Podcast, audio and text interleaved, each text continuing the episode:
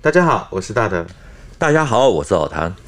老谭连续几集哦，讲到的是一九四九年下半年国共在华中华南的战场，在广州撤退时发生的美宋舰事件，有提到当时香港国军哦，军舰还可以驳港补给跟运输物资。那这一集我们是要来聊聊一九四九年的香港。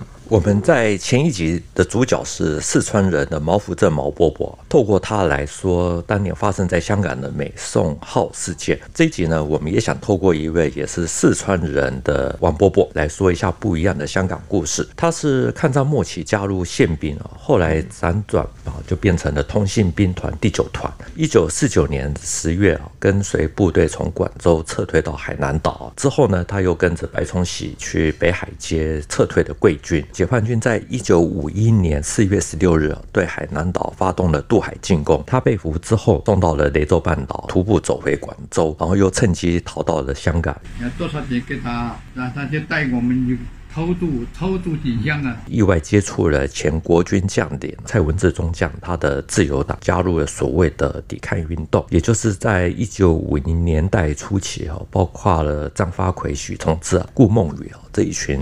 呃，军人啊，或政治人物啊，学者在香港所组成的第三势力。那这位王贝贝他有这样子的奇特的经历，是我们也都很想要知道，说香港第三势力到底指的是什么？说到一九五零年代初期的香港第三势力哦，一定要提到一位人物，就是蔡文治，他是湖北黄冈人啊。黄埔军校九期，抗战的时候曾经到美国参谋大学去研习。郭汝瑰在徐蚌会战的尾声，在一九四八年十二月底，请辞国防部的第三厅厅长。然后由蔡文治来接任啊，接这个位置。像郭汝瑰，我们相信一定很多人都知道，但是这个蔡文治，我们真的没有听过。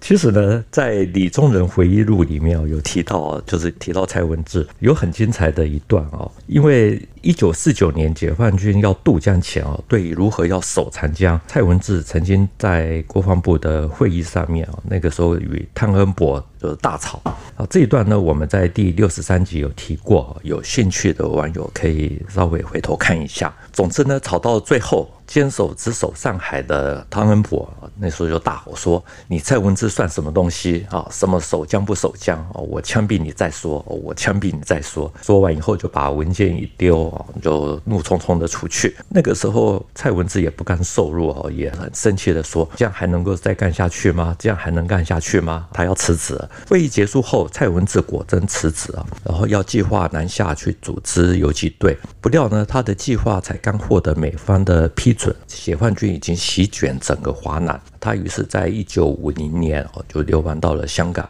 因为之前他已经与美军有接触，所以从一九五一年哦开始到一九五三年，就是负责中情局还有日本冲绳为基地的自由中国抵抗运动，他是核心人物。他们还有一个党就是自由党。所以这个蔡文治他辞职之后，一九五零年他到了香港，还在美国的 CIA 支持下面组织了像这样子的抵抗运动。因为一九五零年六月二十五日，韩战爆发，在美国中情局的支持下，自由中国运动在一九五一年正式成立。总部呢，先后设在日本的东京，后来就迁到了冲绳。负责人就是我们刚刚提到的蔡文治，主要的人物还有张发奎啊，老蒋以前的老长官啊，许崇智等等。这个组织呢，下辖了总务啊、情报、作战、后勤啊，这个四个处，在塞班岛还有训练基地啊，还有一些地方就设情报站，反正就是收集情报，然后整个经费全部都是美国来负责。那我们刚刚有提到这个王贝贝，他是怎么样去加入这个第三势力的？他本来是宪兵哈，在上海期间呢，去读了上海无线电学校的夜间部啊，因为他说他怕被社会淘汰。之后呢，有了这个技术，就转到了通信兵团第九团，在海南岛被俘之后，过了琼州海峡，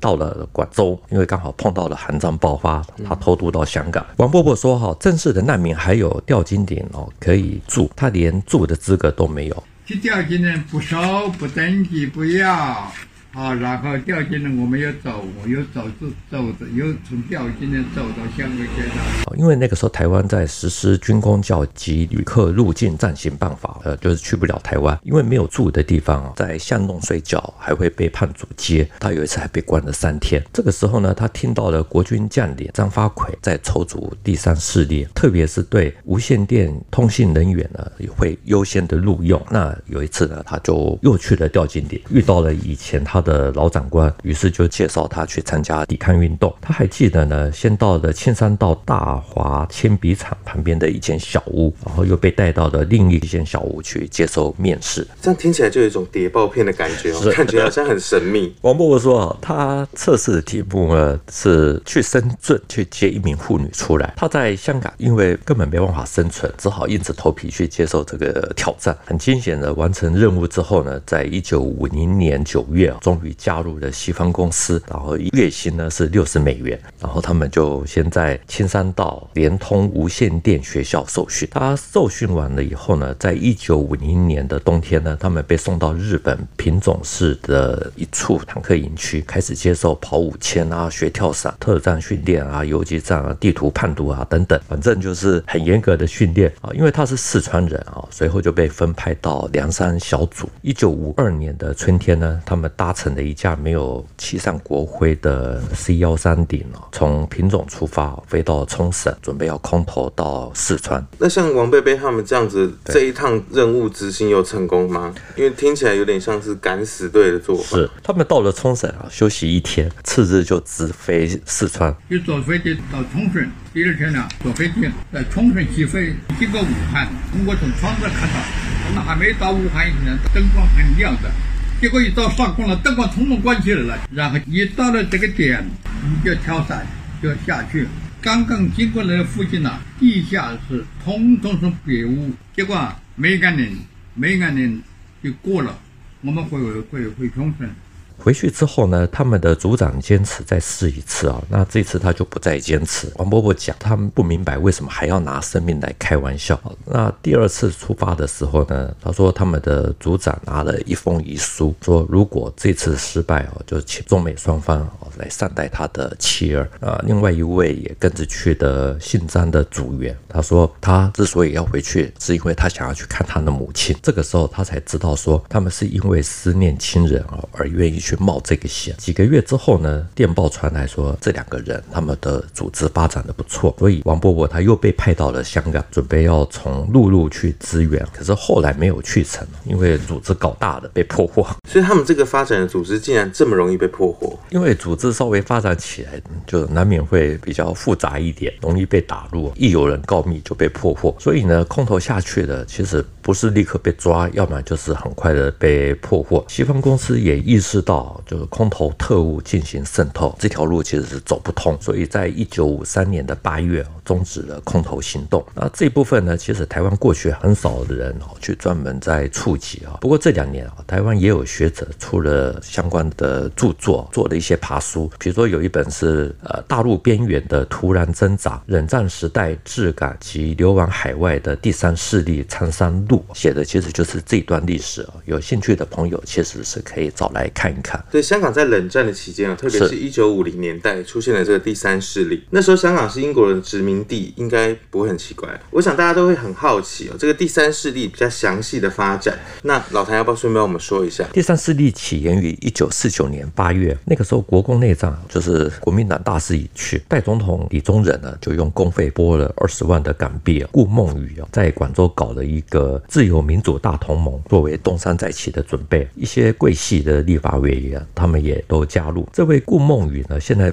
大家其实都已经不知道，可是他那个时候是被归列为国民党的左派啊，跟汪精卫啊有一定的交情。到了十月初，国府从广州迁到了重庆，李宗仁成立的自由民主大同盟也转到了香港，由粤系名将张发奎来出资负责运作。原来这第三势力最早是和李宗仁是有关系的。是是是。韩战爆发以后呢，美国为了要发展在大陆的游击力量，所以那个时候经费呢就改由美国来负责。啊，此外呢，那个时候去香港的军人还有政治人物也蛮多的，特别是两广，还有一些台湾现在已经几乎不见的，比如像青年党还有民社党一些政治人物啊，也都去了那个香港，大家就各凭本事啊，搞了一堆就是有民主啊或者有自由的这些名称的组织啊，大家就就互相争取，想要获得美国的援助。那其中呢，有张发奎还有蔡文治等人，他们在香港领导的组织呢，就是以自由中国来自居，就是在反对中共的同时，也反对在台湾的蒋介石。那这个张发奎他是怎么跟这个蔡文治接上线？张发奎口述自传里面有说，他说他与蔡文治的合作是因为他反共又反蒋。起因是啊，有一天美国人问说：“哎，你认识蔡文治吗？”张发奎说：“我当然认识他。”可是他也觉得很困惑，就是美国人那个时候正在帮忙他们搞组织啊，为什么突然间又要去扶植蔡文治？但是他还是答应了，就说愿意去见蔡文治。那蔡文治来拜访之后呢，就说明来意，表示说希望啊张发奎您声望比较高啊，来领导大家。简单说呢，美国人啊非常的希望张发奎和蔡文治合作，因为蔡既反共又反蒋。那张发奎说，我们是既反共又不辞蒋介石，所以杜鲁门的政策呢是支持反蒋又反共的人士，反正大家就部就结合在一起。后来呢，蔡文治甚至搞了一个自由党，在美国的支持下，他们还设了陆海空军总司令部，香港还设了前进站呢，还分了东北、东南、华中啊，总共有六个游击区啊，就是游游击军区，一共有二十三个纵队，还有八个直属大队的游击武力啊，一度对外宣称呢说他们有大概一百万之众，反共反蒋不支持蒋，这听起来有点像绕口令。是，再加上他们的这个组织这么的庞大，军力这么的庞大，听起来是很夸张的，而且还有陆海空总司令部的存在。对，为了吸收可用的人才哦，其实最快的方法就是在香港吸收那个时候流亡到香港的国军的中下阶层，可以缩短他们的训练时间啊。所以王伯伯他们从海南岛到了广州以后呢，然后再到香港，才会有这段的奇遇。看起来呢，懂无线电技术就是他被挑中的原原因。对于这段又反共又反蒋的历史呢，王伯伯其实他也有提到他的个人的心路历程，因为他不是政治人物。他说他是过去是国民党员啊，那现在呢加入了自由党，主要是因为生活所迫。哦，不得已对国民党算是抵而不看啊。他们到了日本，受训的时候，如果有人不参加空投行动，也会被冰冻起来。说话不小心会被冠上思想有问题，结果也被监禁起来。那当然了，就是这些他所见所闻啊，也给了他很多的人生的冲击。对，这些冲击就像是，虽然它叫做自由党，是，其实某方面来讲，它其实也很严格的要求党纪。那另外一方面呢，其实也我们也有点不太好说，就是它比较严谨的那一块。对对，因为理想与现实总是会有一些落差。那除了如这个空投屡屡失败，那还有其他什么样的因素会导致于美国后来就不支持他们？因为从事第三势力的这批人呢，本身他们也是内斗不断哦。虽然号称有百万游击队哦，实际上。呃，因为没有群众组织，是有将无兵，更何况呢，他们反共又反蒋哦，就如同大陆边缘的突然挣扎这本书所说的，两边都得罪呃，因为空投渗透失败啊，后来就不了了之，所以甚至于连亲自参与啊，还加入过自由党的王伯伯也说，他自己的感想是要美国的支持，也要你自己个人有办法，如果不行，他也不可能一直浪费金钱下去。那在美国不支持蔡文治之后呢？蔡文治做了些什么事情？蔡文治哈本来是一直想要做中国代高热，美国不支持了以后呢，他又不愿意让出自由中国这个组织，嗯，他于是向蒋介石提出条件哈，就是说自由中国运动他们的成员到了台湾以后呢，还可以维持原来的组织，当局也必须要去承认他们是合法的政党，享有政党的待遇啊等等。我们看，如果从蒋介石的角度，从那个时候的那个环境看来，他怎么可能会接受这些条件？没有错，我是蒋介石，应该也不会接受 哦。因为时势的所迫，所以自由中国运动的大部分的成员，比较中下基层的，都到了台湾啊，少部分到了香港。那蔡文治呢，因为跟蒋介石有了这些这些矛盾啊，所以后来他就辗转去了美国。一九八零年，蔡文治的立场就突然间有了一百八十度的转变，接受受了叶剑英的邀请，就回到大陆去做访问，而且还筹建的全国黄埔军校同学会，担任理事。那另外呢，他还成立了黄埔同学海外联谊会。哈，一九八四年，他跟宋希濂、侯静茹这些以前的黄埔将领呢，向宋美龄发表了公开信。没有想到会是这样子的反转结局。其实另外一位也是啊，就是张发奎，他也是很重要的人物啊。他是北伐时期的名将，属于第四军。一九四九年的三月呢，这位名将呢被任命为陆军总司令。在政治上呢，他与谢岳还有于汉谋就是比较属于支持李宗仁。后来李宗仁的回忆录也有提到，就是已经下野的蒋介石不愿意见到两广自成一个格局。张发奎那个时候甚至于两度对李宗仁说，要保住两广，一定要先把蒋介石请到广州。把他扣留起来，所以真的是如此吗？李宗仁的回忆录还提到，就是蒋介石那个时候要抽他的台啊，故意把胡琏的部队调走。另外，像从青岛撤到广州的刘安琪兵团，也是要他慢速行动。这个地方呢，我们不讲这个到底是不是哈，因为这个太复杂。总之呢，刘安琪啊，他是深获老蒋信任的，所以在他的口述历史。有特别的提到这一段，他说蒋介石那个时候要去广州，还手谕就是给他说，你不去我不方便。随着局势的逆转啊，对老蒋很有意见的张发奎啊，也在一九四九年的六月到香港啊，后来就跟蔡文治搞了第三势力。那这个组织运动瓦解之后呢，时间其实是可以冲淡一切啊，所以他在一九七二年九月啊也受邀到了台湾。蒋介石那个时候还在士林官邸啊，招待这一位过去的属下，两个人一起叙旧。是在政治利益下面哦，其实还真的没有永远的敌人或是朋友。所以香港第三势力的这些重要人物们，最后在失去美国的支持之后，还是分成了两条路。对，这也是历史的必然，因为你没有实际的武装力量，其实什么都搞不成啊。而且王伯伯他也认为啊。因因为这个运动呢，一开始其实就注定失败。以游击队起家的中共呢，怎么可能会容忍你去搞这些游击战？那整个运动呢，是因为美国那个时候是为了韩战，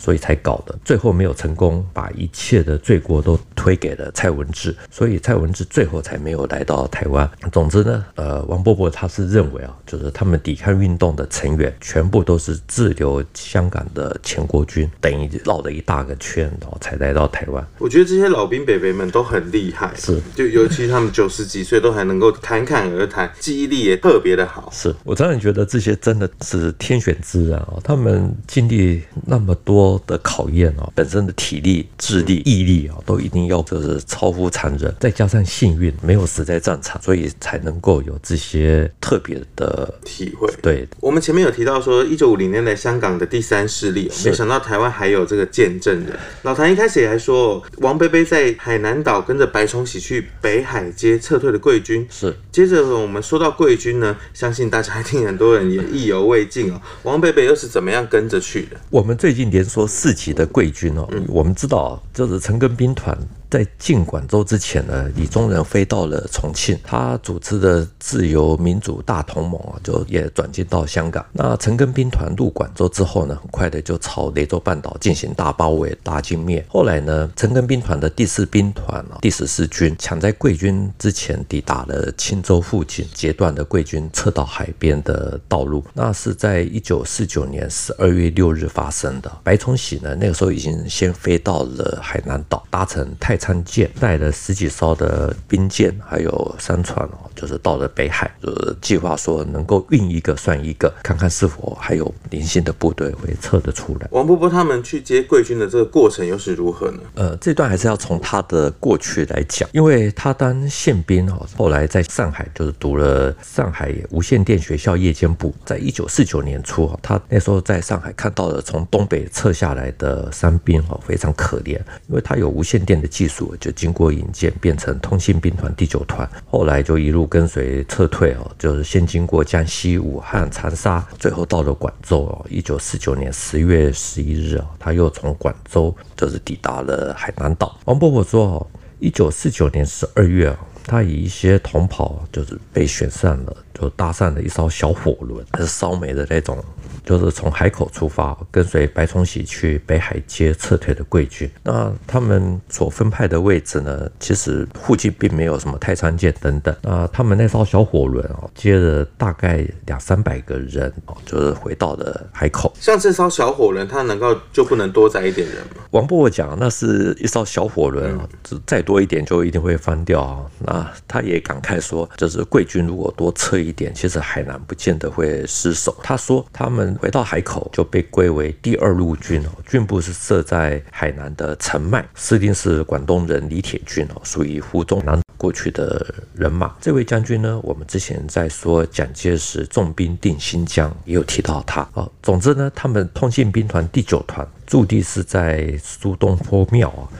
配合李铁军的部队哦，就大概是一万四千人啊，就分驻海口、澄迈啊等等，守备的范围是琼北的海南岛的北部啊，从木兰港到临狮港这一段，大概长约一百五十八公里。一百五十八公里的海岸线是一万四千人守，是你说太少啊？对，所以他还记得，他说有一万多人在那个海滩上，就把他围起来，他就投降了，没打就投降了，投降那个枪啊。也没收，就摆在地下。然后他就后继部队又来了，那些士兵呢、马上要拿起枪出来，一万多人呢，加好几部队，你你当然打不过。还可是上午发这个庆祝胜利，到下午撤退。像这样子的情况，其实我们之前有提过。是国共内战期间呢，其实有很多地方哈也发生过这样子的故事啊，特别是岛屿登陆战。嗯哼，像台湾一直在说的古宁头战役也有这样子，就是那个时候固然两边有很多坚持信念，可是也有一些会随时变更帽子，因为彼此双方并没有深仇大恨，所以官方比较不会去说这一段。那大陆的海南岛战役啊，这些书也有提过，就是提到说登陆过程中。也有少数的部队可耻的投降，这是在一般大陆的书籍里面比较少特别会去提。所以之后王贝贝他又经历了些什么样的事情？他说他们无线电台在四月二十三日就奉命朝榆林港转进，部队经过海口、文昌啊等等，到了临水港这个地方，就是解放军追了上来。他说临水港非常的漂亮啊，可是，在夜间啊，他们只有听到枪声，还有解放军的哨子声，人心惶惶。到了天亮啊，他。他看到港外有一艘轮船，就停在外海。我们就在那个沙滩上等船，那个船呢、啊，就停在邻水港港口的外面，大概一千公尺那么远。它不能靠近，因为那个是自然港口。你如果这地方要搁搁浅，你怎么去啊？一千公尺，我看到这种情形，我突然间想到，这不就是几个月之前我去北海接贵军的那种情形吗？所以说历史又重演一遍了。是，他说如果当时啊到海南岛的部队多一点啊，也许他就不会有这么一天啊。所以他记得非常清楚，他是在四月三十日的中午被俘，之后呢就从丁水走到海口，过了琼州海峡，又从雷州半岛的徐闻这个地方一路走到广州，再找机会偷渡到香港。王菲菲的这段经历，我们这样听起来，其实过程是相当的复杂跟艰辛的。对，但是我们这样听起来，又另外又会觉得说，王菲菲她其实也是拥有了一个传奇跟丰富的一个人生。对，他对这段历史呢，他觉得他就是靠着机警才能够一路的化解。总之呢，他的个人故事啊就是横跨了广州、海南岛、香港，涉及的将领其实是有像白崇禧啊、蔡文治、张发奎、李铁军。等等，这些故事呢，有部分的跟两岸之间的香港第三势力啊，其实是有关系的。那其中呢，王伯伯他个人最津津乐道的，当然就是在香港所参与的第三四例。那这一段呢，其实呃，我们还是做个简单的总结，就是就像李宗仁他回忆录里面说到，在一九四九年的九月，美国参议院通过了新援华草。法案不以蒋介石为唯一，不会只有援助蒋介石这么一家。那老蒋知道呢，相当的着急啊，所以一定要就是拆他在两广的台啊，甚至故意让海南岛失陷。事实上呢，长期以来也有一种看法是认为蒋介石那个时候也很担心海南岛的存在哦，会变成第二国府。虽然这种事情呢没办法验证，我们从香港的第三势力可以看得出来，就是当时美国所扶植的这些游击武装力量等等，与李宗仁、两广军人其实都有一些复杂的关系。所以，像这种所谓的海南岛会不会出现第二国府，真的也很难说。我们这期节目说的是老谭的事后诸葛，哦不，开玩笑的，说的是香港在一九四九年时代的故事。我们从前几集一路看下来，会知道说，从一九四九年十月十四号广州陷落，国共在香港有激烈的斗争。十月二十号呢，发生的美宋号事件，都是最好的例子。在国共斗争之下呢，还有一堆前后跑去香港的两广将领、政治人物，然后呢，建立起了这个第三势力。那这一集出现的王贝贝，竟然都横跨经历。其实真的非常的佩服跟不简单，是没错。那我们今天的故事呢，就说到这边。谈兵读武，新闻与历史的汇流处，军事是故事的主战场。只取一瓢饮，结合军事、历史跟人文的节目，除了在 YouTube 上面可以观看，在底下留言交流之外，我们还可以用 Podcast 收听。欢迎呢观众呢到 Podcast 下面给我们留言，以及给我们五星的评价。再次谢谢老谭，谢谢大家，我们下次见，拜拜。